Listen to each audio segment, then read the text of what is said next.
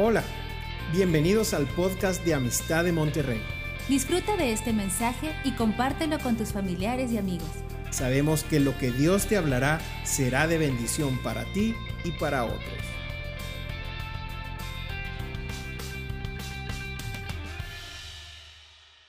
Buenos días.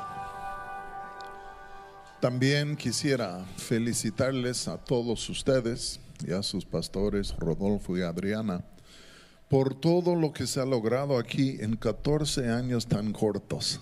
Yo sé que para algunos pueden parecer una eternidad, pero para ver o al ver lo que han logrado en solo 14 años, es increíble, increíble.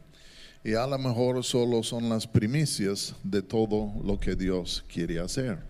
Nada más echando el fundamentito para lo mejor que está por venir porque esta iglesia tiene buenos fundamentos, porque Rodolfo y Adriana han echado buenos fundamentos y fundamentos amplios y con una visión que literalmente llega hasta los confines de la tierra. Y son esta clase de visiones que a Dios le encanta.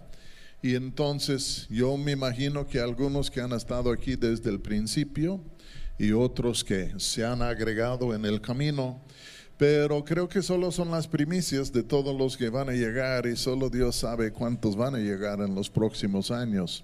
Pero yo les felicito por la obediencia a la visión de Dios, porque Él es fiel a nosotros, fiel a su visión. Y yo puedo decir con toda la confianza en el mundo que lo mejor está por venir. ¿Sí o no? Entonces, quisiera decir, es un gran placer estar aquí con todos ustedes, ver a muchas personas que conocemos, y es un gran placer ver a Eduardo y Denise. Mi esposa y Denise en momentos hablan por teléfono por horas. Y, hasta que yo oigo a Denise en el otro, yo estoy en la recámara, Patti está en la sala. Y ya, están como en Michoacán decimos wiri wiri, pero es como metralladora. Y, y ahí van hablan de todo. Y es un gusto ver a Eduardo, no le veo tanto porque pues él siempre está en la sierra en algún lado, pero siempre es un gusto ver a Eduardo porque me encantan las anécdotas que cuenta y también respeto la legacía de su familia que han hecho tanto aquí en la obra en la República Mexicana. Y me acuerdo cuando primero alguien me habló de un hombre que se llamaba Rodolfo Garza, que se había ido de, Japón a misionero. Yo digo, wow, mi padre quería matar a los japoneses porque iba a la guerra. Y Rodolfo ha ido de misionero con su esposa Adriana, su familia a Japón. Y siempre decía, un día quiero conocer a este hombre. Y ya por fin no sé en cuál rincón del planeta nos conocimos, pero ha sido un tremendo gusto conocer a sus pastores, son personas dignas de todo respeto en el mundo y yo sé que ellos dicen toda la gloria es para Dios, claro que sí, pero por otro lado hay personas quienes son dignas de nuestro respeto y quiero decirles que son sumamente bendecidos de tenerlos como pastores. Conozco algunos pastores que no, pues no sé, pero ustedes son bendecidos y quiero decirles que son una pareja, ¿está bien? No digo que Rodolfo es el volante, que Adriana es la chofera, pero al fin de cuentas son un equipo, una pareja que les han bendecido y que podemos decir que los de los hijos suyos. Y los nietos que también están creciendo para en su momento seguir la obra. Y vuelvo a decir, son muy bendecidos a tener pastores como ellos, de integridad, de visión, de vida y de ejemplo. Y por eso yo digo a Patti, cuando yo sea grande, yo quiero ser como Rodolfo. Pero son dignos de imitar. ¿Cuántos de ustedes lo creen? ¿Cuántos los aman? ¿Cuántos oran por ellos? Muy bien. Un pueblo bueno ora por su pastor, un pueblo malo solo lo critica.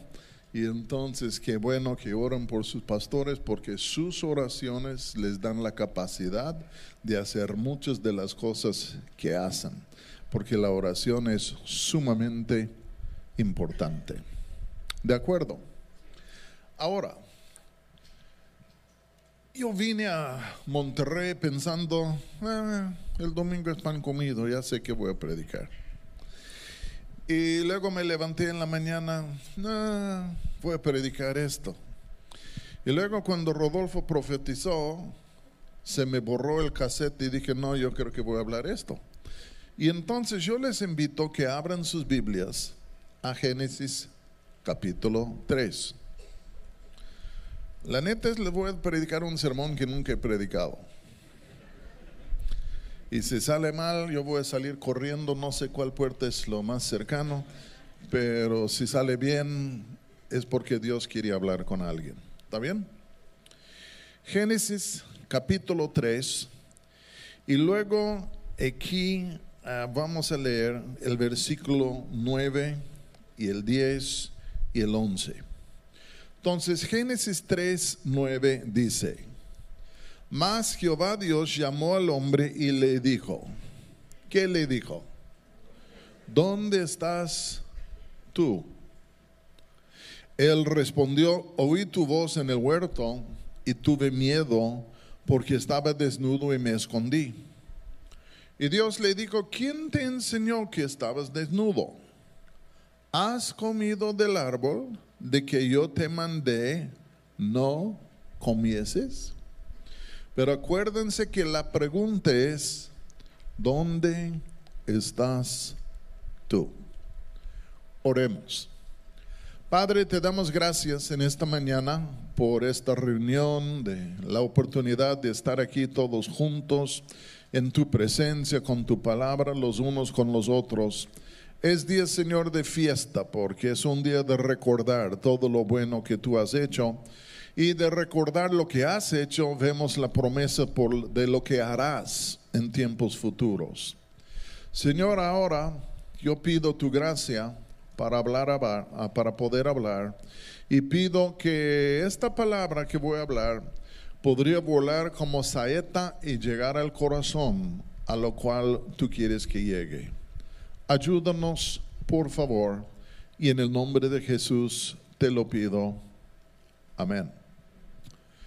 Yo me imagino que todos aquí o casi todos aquí han leído el libro de Génesis. Porque la mayoría entran en su Biblia Génesis, ay, qué chulada. Y luego entramos en Éxodo y ay, el faraón y el mar se abre y todo esto. Pero cuando llegamos a los capítulos 19, 20, 21 de Éxodo, nos atoramos en los detalles y luego parece que Levítico es peor, con más detalles, y luego números, ¿quién lo entiende? Y luego llegamos a Deuteronomio, dicen, más leyes, no manches. Y al fin de cuentas llegamos a Josué, en donde resume la historia, y muchos de nosotros saltamos. Yo veo a muchos diciendo así es. Les quiero desafiar. Leen todo lo de Éxodo, piénsalo. Leen Levítico, aunque parece bien raro, ¿no? ¿Cómo que no pueden comer carne con leche? ¿Qué pasa con las hamburguesas con queso? Y, y ahí estamos. Yo no entiendo esto. Léelo porque hay razón, hay mente divina tras de todo esto. Y números también es un poco deprimiente entre muchas leyes, pero al fin de cuentas las leyes tienen significado y Deuteronomio es uno de los libros más importantes de toda la Biblia, es una hermosura. Pero muchos como yo he hecho muchas veces, me salto de Éxodo 20 más o menos a Josué capítulo 1, caigo ahí en paracaídas y, y continúo el camino. Pero aquí, si has leído a Éxodo, te das cuenta de esto. 1.1 de Éxodo dice, en el principio Dios creó a los cielos y la tierra. Y uno dice, wow, ok. Y luego empieza, después de narrar cómo fue esta creación o esta creación más formación, porque comienza a hablar de siete días. Y en el primer día dijo Dios, sea la luz, y pum, pum, hubo la luz. Y en cada día Dios dice que sea esto y lo que Él dijo ya de pronto se materializará y llegará a ser. Y luego cuando llegamos al capítulo 6, es en sí en donde después de haber preparado todo, los cielos y la tierra, la, la, la, la, tierra y etcétera, y toda la vegetación y todos los animales y todo esto, por fin en el sexto día Dios pone la corona de la creación allá, el hombre. Porque el hombre fue creado en la imagen y semejanza de Dios. Y entonces lo pone allá y le da unos mandamientos. Mira, quiero que cuiden es lo que es la tierra, que lo dominan, que se multiplican. Y órale al ataque. El séptimo día Dios reposó. Que nosotros también debemos hacerlo, pero no lo hacemos y por eso nos agotamos. Pero este es otro sermón. Cuando llegamos al capítulo 2, es como Dios en cada día, habiendo mencionado diferentes cosas que creó y formó, es como que en el capítulo 2 vuelve a enfocarse específicamente en el hombre. Y les voy a hacer una pregunta. ¿A cuántos de ustedes les gusta el buffet? Díganme si no es cierto lo que digo. Primera vuelta es de probar a todos los platos. Segunda vuelta es este y este y este me gustó. Y en la segunda vuelta vuelves a lo que te gustó, ¿sí o no? No vamos a hablar de la tercera vuelta porque no debe haber, pero con muchos sí hay. Y entonces en el capítulo 1, Dios eh, está dando todo el buffet, todos los días, de cómo creó los cielos y la tierra. Cada día algo distinto. Pero en el capítulo 2 vuelve al plato que más le gustó, el hombre. ¿Entienden? Y es ahí en donde él comienza a hablar y, se escribe Moisés que Dios plantó un huerto, luego Dios creó al hombre, lo formó del polvo de la tierra, lo forma, sopla en él el soplo de vida. Y luego dijo Dios, pues aquí está el pobre hombre, no es bueno que esté solo. Y le trajo todos los animales. A ver si, si no sé qué, si se llevare bien con algún animal. Pero los animales, pues en verdad, pues son animales. Entonces dice, tengo que crear a alguien que puede ser un compañera, una compañera idónea, ¿entienden? Alguien parecido a él. Y es cuando, pum, le pone a dormir a Adán, ¿se acuerdan de esto? Le saca la costilla cuando estaba dormido, como la mujer saca el dinero de tu cartera cuando tú estás dormido. Este está en su ADN desde la creación. Y de todos modos, Dios toma la costilla y de esa costilla hace la mujer y luego la presenta a Adán. Y él comienza, wow, este es eh, o hueso de mi hueso, carne de mi carne. Muchos teólogos dicen que cuando él dijo esto no estaba hablando, sino cantando. Y cantando por gozo, por la compañera que Dios le había dado. Y entonces tenían su, su, comisión, ¿no? Hay que cuidar al huerto, hay que multiplicarse, hay que hacer muchas cosas. Y ahí estaban ellos en un ambiente perfecto, tenía todo lo que ellos necesitaban, estaban ellos todos los días allá. Y yo creo que se puede hacer el caso que, que no solo estaban ellos allá, pero Dios mismo y que si Dios no estaba 24 horas al día, aunque es omnipresente, de todos modos habían momentos de comunión entre Dios y ellos, porque era la casa de ellos, el huerto, y Él llegaba a la casa de ellos, pero también era su casa, y Él permitía que ellos vivían en su casa. Y era un lugar de una comunión tremenda entre Dios y el hombre y la mujer. Vamos a decir, el puro paraíso. Pero, digan conmigo, pero. El capítulo 3 nos dice que llegó otra persona al huerto. Parece ser que no era una persona invitada. Nada más de la nada llegó allá. Mi opinión es que cuando habla de la serpiente, no estaba hablando de ningún pariente de la esposa de Adán, sino que estaba hablando del diablo mismo, quien había sido arrojado del cielo debido a su rebelión, como pum por fuera.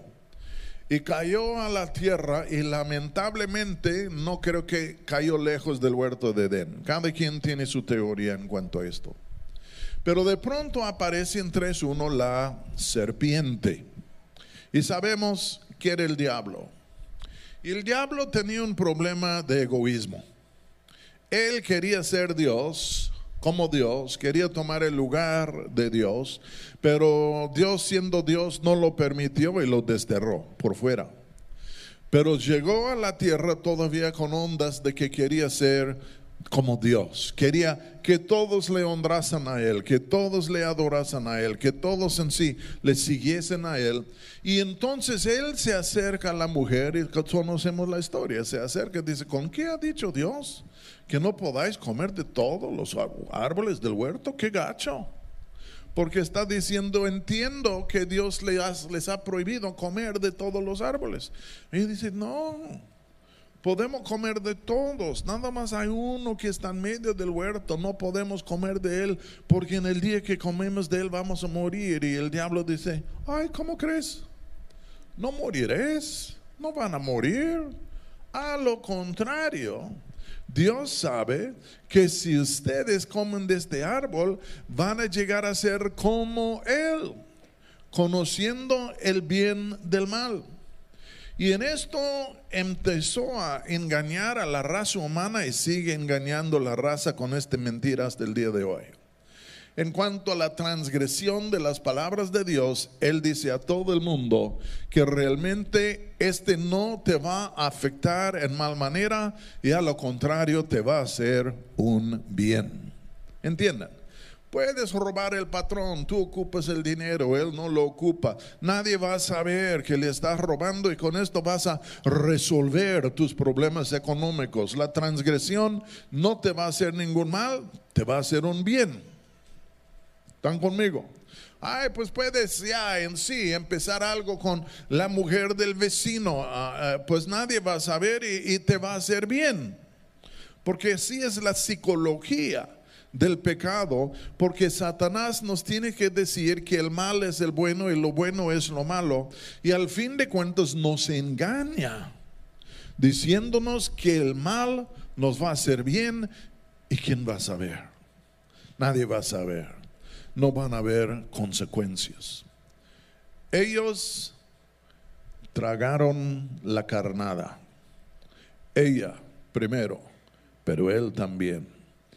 Y entonces cuando el diablo dijo, mira, la neta es, no van a haber consecuencias negativas. Y a lo contrario, van a haber muchas consecuencias positivas si ustedes coman. Entonces ella comenzó a mirar el árbol, wow, es de buen parecer, es de buen sabor, y ha codiciado para hacerle sabio uno y ¡chum! y come. Y luego también da a comer a Adán. Y él, yo no sé qué ondas con él, yo creo que él ahí estaba y no intervino, no dijo nada. Y de pronto su mujer come y le pasa a él y él con todo gusto come. come. Algunos dicen que la mujer fue engañada, pero Adán sabía lo que hacía. Yo creo muchas veces así es. Pero les voy a hacer una pregunta. ¿Quién les dijo la verdad? ¿Dios o el diablo?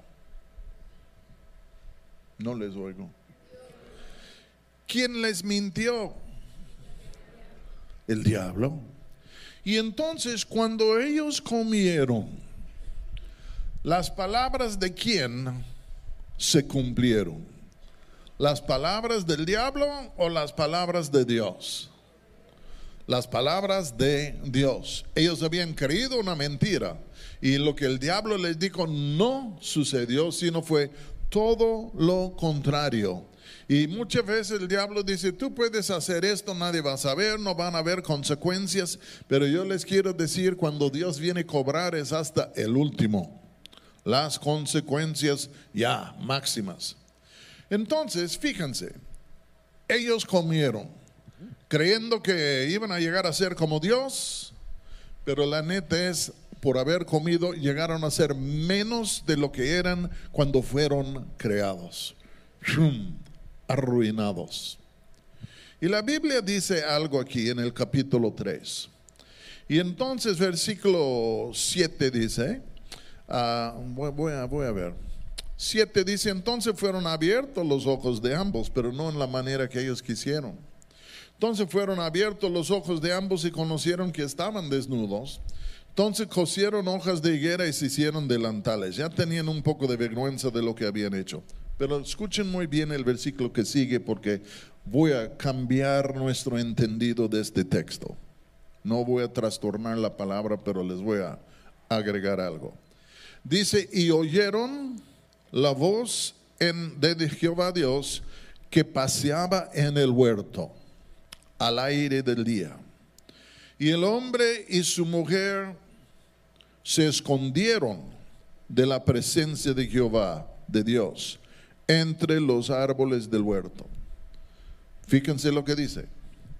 Comieron, sus ojos eran abiertos, ta, ta, ta, ta, hicieron delantales. Y de pronto, ¿qué dice? Que oyeron la voz de Jehová Dios que se paseaba en el huerto al aire del día, y el hombre de la mujer se escondieron de la presencia de Jehová entre los árboles del huerto. Hace 10 años, más o menos, mi hijo me mandó unas hojas de un libro de gramático hebreo, porque él y su suegro estaban tomando un curso de hebreo ofrecido por el rabino de la ciudad en donde ellos vivían. Y estaban estudiando en su curso Génesis capítulo 3. Y entonces me mandó unas hojas que fotocopió de un libro. Y dice, papá, mira lo que dice esto. Dice, me es muy interesante. Y lo que él me mandó es esto, que dice aquí, que oyeron la voz de Jehová Dios que se paseaba en el huerto al aire del día. El hombre y su mujer se escondieron. Todos nosotros tenemos la siguiente idea, que Dios estaba llegando para su picnic diario con ellos y que a lo mejor alguien estaba tocando la flauta. Y ya muy hermoso, y venía Dios para ya otra vez un momento de comunión muy dulce, lindo. Y a su gran sorpresa algo había cambiado. Escuchen muy bien para que no me malentiendan. En toda la Biblia, tú y yo leemos traducciones. Leemos traducción del hebreo al, español, del griego al español. Y me he fijado a lo largo de los años que hay momentos, que hay palabras que se traducen y estas palabras se pueden traducir de dos o tres maneras diferentes. Y entonces el traductor tiene que escoger en sí la traducción que a él le parece lo mejor porque está entre, ¿entienden? Yo les voy a decir algo, yo cuando venía a México creía que un taco era un taco. Hasta que un día un amigo mío me dijo que estaba en salón de billares y golpeó a otro hombre con un taco. Y yo dije, ¿cómo golpeaste al hombre con un taco? Sí, ya le saqué sangre. Yo dije, híjole, pues mi mujer hace unos tacos dorados, pero no son tan duros. Y luego en otra ocasión me fui con un amigo a predicar en cierto lugar y Tuntún se ponchó la llanta. Y me dice, no te preocupes, tengo un gato en la cajuela. Y el gato, ya con esto vamos a cambiar la llanta. Y yo digo, ¿tienes un gato que has entrenado a cambiar llantas? No manches, pues ya, no puedo creer eso. Yo quiero ver este gato. A lo mejor hay uno que cocina, no sé qué. Y luego abre la cabuela y yo estoy esperando. Y no hubo nada de eso. Y luego saca lo que algunos llaman un gato. En, en Estados Unidos trae otro nombre. Y entonces hay palabras, entiendan lo que estoy diciendo, que se pueden traducir de dos o tres maneras diferentes y los traductores tienen que en sí sacar la, la traducción mejor que creen que va a ser. Mi hijo manda estas hojas a mí. Y dice, papá, hay una interpretación, una, una traducción alternativo a Génesis 3, que yo nunca he visto, pero yo creo que más concuerda con la situación. Y dice aquí en 3.8, y oyeron la voz de Jehová que se paseaba en el huerto al aire del día. Esta frase al aire del día, en otros lugares en el Antiguo Testamento, se traduce como una tormenta, como una tormenta eléctrica, con vientos muy fuertes, con truenos, lluvias, inundaciones, pero una expresión muy, muy, muy, muy fuerte de lo que es la naturaleza. Y yo me acuerdo de niño, en ocasiones vivíamos en el estado de Illinois y teníamos tornados y teníamos tormentas eléctricas. Y yo me acuerdo en ocasiones de niño el viento, el trueno, el granizado, la noche, los relámpagos, hasta que me daban miedo. Y entonces mi hijo me dice, este se puede traducir así. Yo digo, la neta es se me hace más lógico que la traducción que tenemos. Porque tenemos la impresión que Dios está llegando a un picnic, el picnic diario, con Adán y Eva y una flauta y todo esto, habiendo pecado y como si Dios no supiera. Pero lo que creo es que cuando ellos pecaron, de pronto había una reacción, voy a decir, negativa en Dios una expresión de su desagrado, sino de su ira, que estaba sumamente descontento, porque cuando ellos pecaron, no solo no le hicieron caso a él, pero cuando ellos pecaron, arruinaron a toda la raza y toda la creación. Y yo creo que hubo una reacción. Voy a usar la palabra negativa en Dios, aunque hay que tener cuidado con esto. Y de pronto ellos pecan, de pronto se sienten medios desnudos y avergonzados, están cosiendo delantales y de pronto empieza a soplar, pero fuerte como nunca había soplado ya hasta doblando los árboles, entiendan. Y de pronto comienzan a oír truenos, cosa que nunca habían oído antes. Y rayos, entiendan. ¿Saben ustedes que Martín Lutero se convirtió porque fue atrapado en el campo en una tormenta eléctrica? Este es en donde le entró en sí el temor de Dios, aunque él clamó a la Santa Ana en ese momento porque no conocía a Dios. Pero fue el inicio. Todos nosotros, honestamente, en algún momento hemos estado en situaciones en donde lo que tú y yo llamamos la naturaleza se ha enfurecido tanto que nos da miedo. Nos han tocado partes de huracanes y vientos fuertes y yo digo, no, y luego, luego, luego, temblores, no, no, no, no, no. Luego tornados, luego tormentas eléctricas y cosas así. Y hay un momento que uno dice, este está fuera de control. Este está más allá de lo que somos nosotros. Este, pues parece el fin del mundo. Yo me acuerdo, un día pasaba por Buffalo, Nueva York, vino una tormenta que en 30 minutos se oscureció el cielo tanto, era la tarde. Yo pensaba, este ha de ser como era en el día que Cristo fue crucificado. Y luego una granizada, luego esto, tal y otro. Y hay momentos que uno dice, ya, ya, ya, ya basta, ya no más. Y Adán y Eva, ay, en la perfección de todo, ahí están, pero pecan. Y hay una reacción, porque lo que yo les estoy describiendo en un sentido de una tormenta es parecido a lo que Dios describe en la Biblia para diferentes juicios que han habido a lo largo de la historia. Y si lees el libro de Apocalipsis, pues también hay cosas muy desagradables porque se está cerrando el libro de la historia y ya la ira de Dios está cayendo sobre todo. Y entonces ahí están y de pronto imagínense, nunca habían visto un vientazo fuerte, nunca habían visto un rayo, nunca habían visto un trueno. Nunca habían visto cosas así. Si yo hubiera sido Adán, yo también habría tenido miedo. Y él tuvo miedo y se escondió.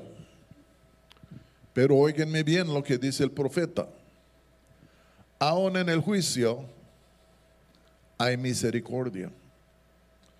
Y ahí están ellos en medio de una situación que nunca habían conocido, que parecer, parecía ser una expresión del desagrado de Dios hacia ellos por lo que habían hecho y ellos no sabían cómo va a terminar esto. Ahí estaban. Pero en medio de todo esto, viene la voz de Dios que sí le llega en medio de toda la tormenta. Y la voz de Dios dice a Adán, Adán, ¿dónde estás tú? Yo creo que Adán podría haber dicho fácilmente, pues ¿en dónde estoy? Estoy aquí en el huerto. Pero no es que Dios no sabía en dónde estaba. Dios nos hace preguntas para que reflexionemos nosotros. Y Él es muy bueno para hacer preguntas. Y son preguntas que no podemos esquivar o eludir. Siempre cuando Dios nos hace preguntas, nos confrontan con la verdad y nos sacan la verdad y no nos queda otra opción sino que decir la verdad. Y ahí están ellos escondidos y Dios dice, ¿dónde estás tú? No porque Dios no sabía en dónde estaba. Dios sabía en dónde estaba. Pero yo no creo que realmente cuando Dios le dijo, ¿dónde estás tú? Que estaba hablando de su ubicación física. Yo creo que realmente estaba diciendo, Adán, ¿Dónde estás tú en tu ubicación espiritual, mental, emocional? ¿Dónde estás? Ya estabas en paz, ya sabías cómo estábamos en paz tú y yo. Tú, tú te acuerdas de cómo tu mundo estaba en orden, no solo por fuera, sino por adentro. Pero ahora tu mundo afuera está en un desorden absoluto, pero tu mundo interior también está en un desorden completo. ¿Dónde estás tú? Yo creo que cuando el Señor se nos acerca para traernos la conversión, puede ser que no nos hace esta pregunta directa, pero hay una pregunta en todo.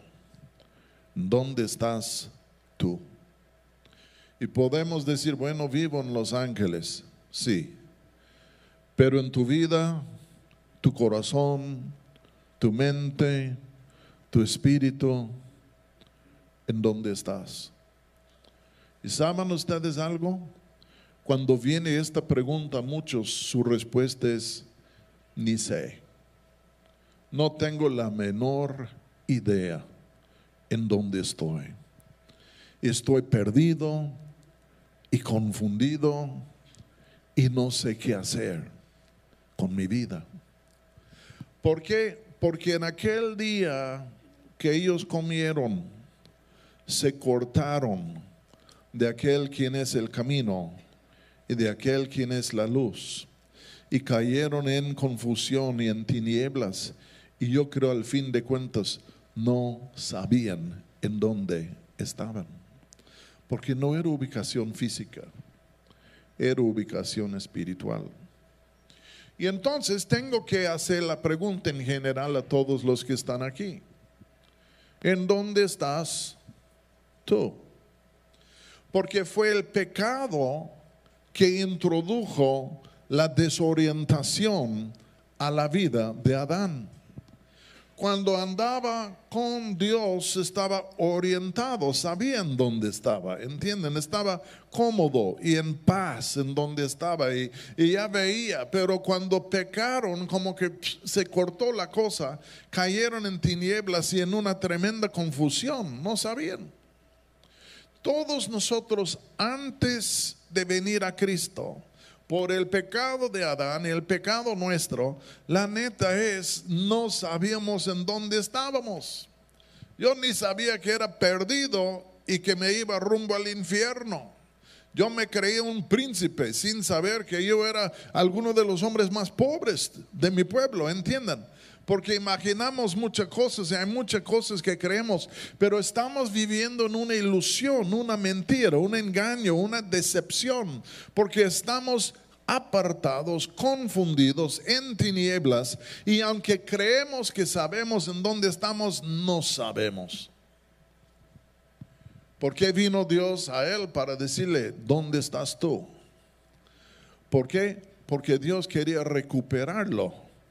Pero para recuperarlo Dios le tenía que hacer, ¿cuál es la palabra? A reflexionar, a meditar, para darse cuenta en dónde estaba, que estaba perdido, confundido, etcétera, etcétera, etcétera. Porque les voy a decir algo feo y muchos pueden decir no es cierto. Pero el hombre que no conoce a Cristo no sabe dónde está. Y nunca va a saber en dónde está y de cómo recuperar el lugar en donde debe estar, a menos que el Señor mismo venga a su vida y le pregunta, ¿dónde estás tú.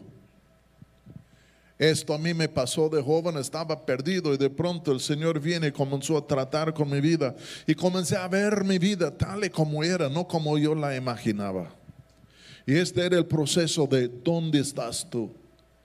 Y luego el proceso era esto. ¿Sabes por qué estás tan perdido? ¿Sabes por qué estás tan despistado y no sabes en dónde estás? ¿Sabes por qué estás confundido? Es porque has comido del árbol de lo cual les dije que no comiesen. Porque tenemos que entender algo, mis hermanos. Algunos de los factores más tristes del pecado es que nos desorienta, nos despista por completo.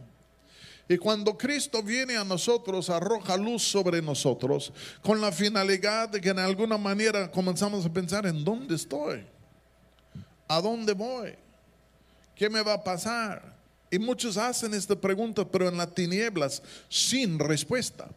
Pero Cristo viene y dice, ¿dónde estás tú? Y luego dice, pues aquí estoy, ya con esto y tal, y luego dice, te voy a decir, ¿por qué estás en tal condición? No es porque un perro te mordió de niño. ¿Por qué estás en esta condición? Es por el pecado. El desorientado original era el diablo cuando se exaltó en su mente queriendo hacerse un Dios. Todavía se cree un Dios. Él ni sabe en dónde está. ¿Entiendan? La pregunta no es física, la pregunta es espiritual. Y vuelvo a decir, ¿dónde estás tú? Y voy a decir algo peor. Si tú y yo, siendo cristianos, quitamos los ojos de Él, comenzamos a comer de las cosas prohibidas, cosas de este mundo, creyendo que nos van a hacer bien, nos van a hacer mal. Pero al fin de cuentas, vamos a quedarnos en una tremenda confusión y vamos a presentir que algo está mal con nuestra vida, que las cosas son desubicadas y desorientadas, y ahí vamos a estar pensando, ¿y qué, y qué, y qué? Y al fin de cuentas no sabemos dónde estamos. Yo he tenido momentos en mi vida cristiana cuando salgo yo desorientado y he tenido que detenerme, Señor, ¿en dónde estoy? Te voy a enseñar en dónde estás. ¿Y cómo llegué aquí? Es por eso. Ay, pues Señor, perdóname, límpiame, cámbiame reconcíliame por favor, porque tú eres la luz del mundo y el que te sigue a ti no va a caminar en las tinieblas, sino que va a tener la luz de la vida. Ayúdame, por favor. Ayúdame, por favor. Y entonces, en medio del juicio, hay misericordia. Dios le podría haber dejado como estaba, pero en su misericordia se acercó. ¿Dónde estás tú? estoy escondiendo. Te voy a decir por qué. Tropezaste, hiciste algo indebido. Esto ha producido confusión. Dios no es el autor de la confusión. Y después Dios sacrificó unos animales. Y con los pieles de los animales los vistió, pero estoy seguro, con la sangre de los animales expió sus pecados, los perdonó y fueron reconciliados con Dios y hallaron el camino de nuevo y podrían decir, ya sé en dónde estoy. Vamos a ponernos en pie, porque el tiempo ha terminado. Y uno dice, qué gacho, qué palabra para un aniversario.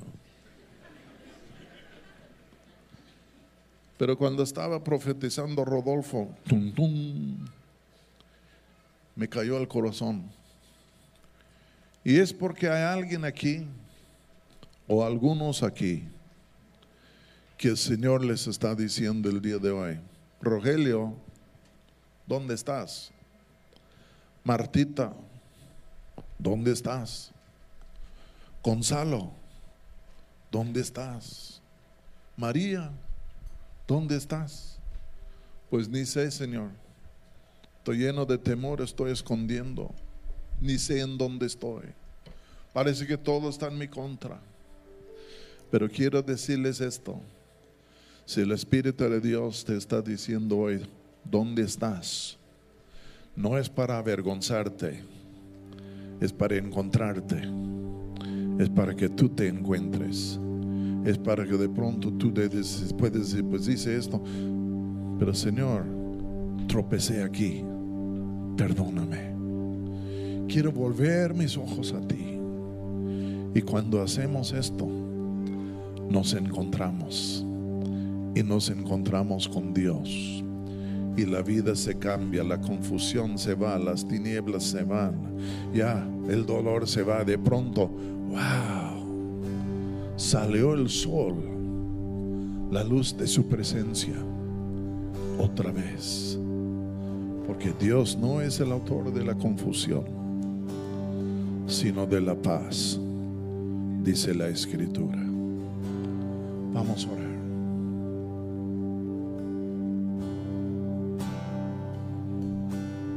¿Dónde estás tú?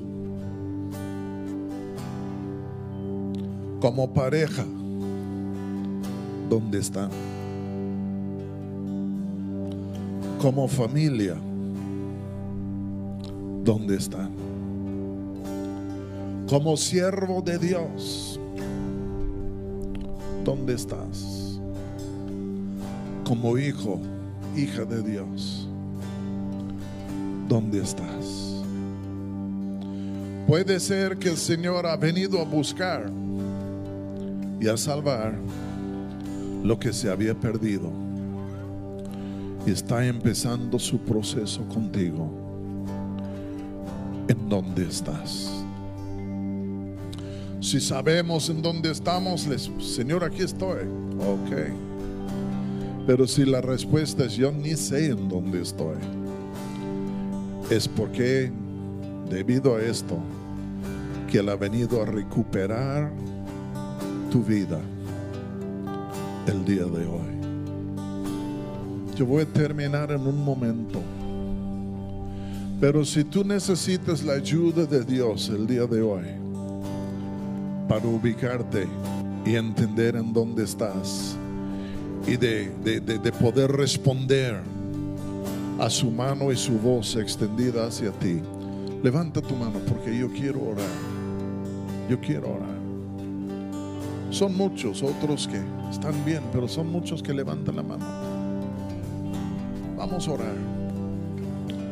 Señor Adán más o menos dijo, Señor, aquí estoy, no sé en dónde estoy pero aquí estoy. Es como la oveja extraviada que está bramando ahí en el campo y, el buen pastor le, le, mira y le escucha y ve y se acerca porque la oveja no sabe en dónde está, pero el pastor se acerca.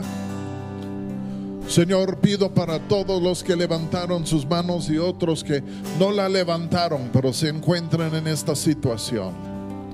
Señor, pido que a partir de hoy el proceso puede empezar en sus vidas de encontrarse delante de ti. Que pueden decir, aquí estoy, ahora sé en dónde estoy. Y que puedan volver a una tremenda reconciliación, un tremendo reencuentro contigo. Señor, bendice a tu pueblo. Y en el nombre de Jesús te lo pido. Esperamos que este mensaje te ayude en tu vida diaria. No olvides suscribirte y seguirnos en nuestras redes sociales. Somos familia amistad.